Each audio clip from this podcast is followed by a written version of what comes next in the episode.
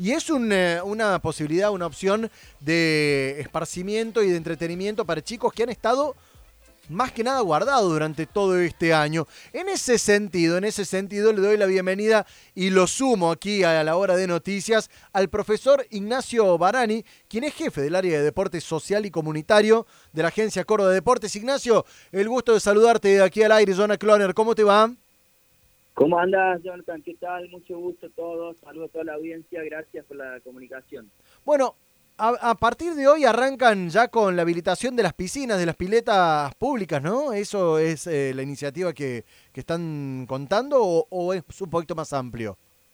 Sí, sí, tal, cual lo, lo, que menciona, digamos, una decisión de, gobierno provincial y municipal, dar comienzo a la pileta, a todo lo que es el periodo estival, con la posibilidad, como vos recién comenzabas la nota, ¿no? Tratando de que los chicos que han estado pasando por estos momentos tan difíciles puedan tener la posibilidad de, asistir a un espejo de agua, obviamente teniendo todas las precauciones y haciendo las cosas como corresponde, porque sabemos que nos vamos a tener que, cuidar entre todos, ¿no?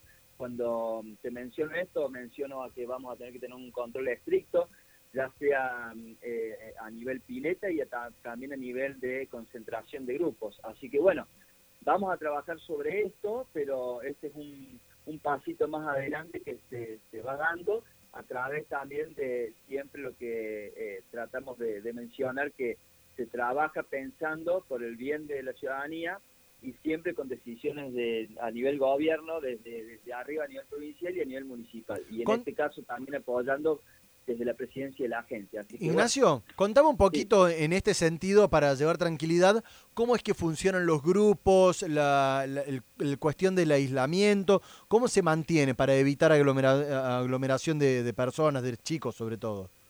Mira, Jonathan, arrancando desde, desde el principio vamos a poner en la página de la agencia un formulario en el cual se van a poder inscribir. En ese formulario van a tener diferentes tipos de datos, como por ejemplo actividades, van a tener que poner a, cuál va a ser el horario, el turno que quieren asistir, porque obviamente eh, hay una reducción en, la, en las capacidades de las piletas. Esa reducción es una reducción de un aproximadamente un 40% de la capacidad máxima.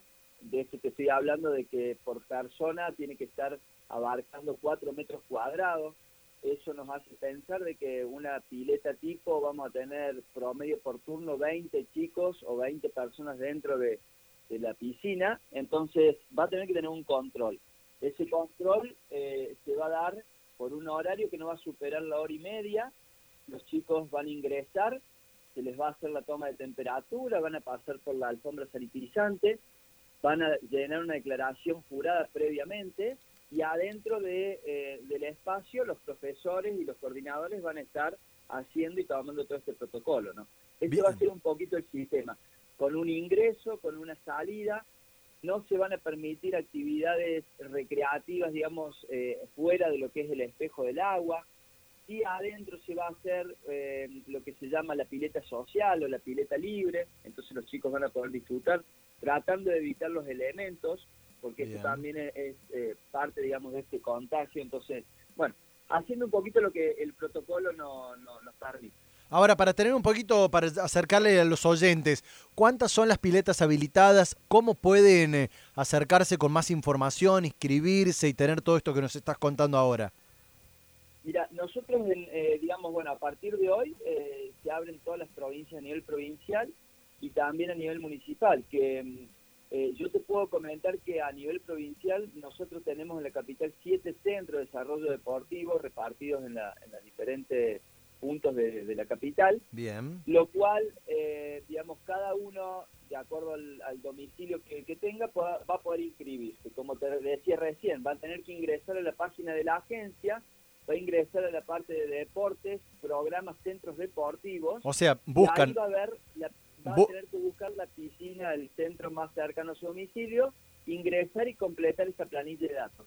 paso en limpio, Ignacio. En la página de la agencia Córdoba Deportes, buscar ahí lo que es justamente deportes, la programación de actividades sociales y dentro de eso buscar cuál es la piscina más cercana a su domicilio. Exactamente, en el enlace httpc deportes.cba.gov.ar, programas centros deportivos.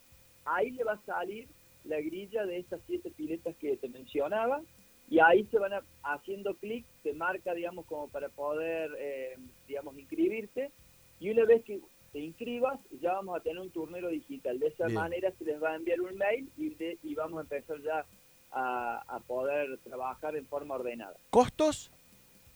Mira, eh, los costos eh, es una, una cuota muy baja, simplemente en algunos espacios vamos a tratar de, acceder a, a, la situación de cada familia porque sabemos que ha sido difícil toda esta pandemia, así que, pero eh, en los casos de, tener que cobrar algunos precios va, a rondar entre los 50 a los 100 pesos. Bien, una cuota, digamos, mínima, pero con la idea de que puedan asistir, obviamente con los recaudos. Muy bien, ahí lo escuchamos entonces a Ignacio Barani, jefe del área de deporte social y comunitario, profesor de educación física, dándonos detalles que para esta época del año realmente son muy interesantes. Eh, Nacho, muchísimas gracias por los minutos al aire. No, a vos, Jonathan, gracias a toda la audiencia.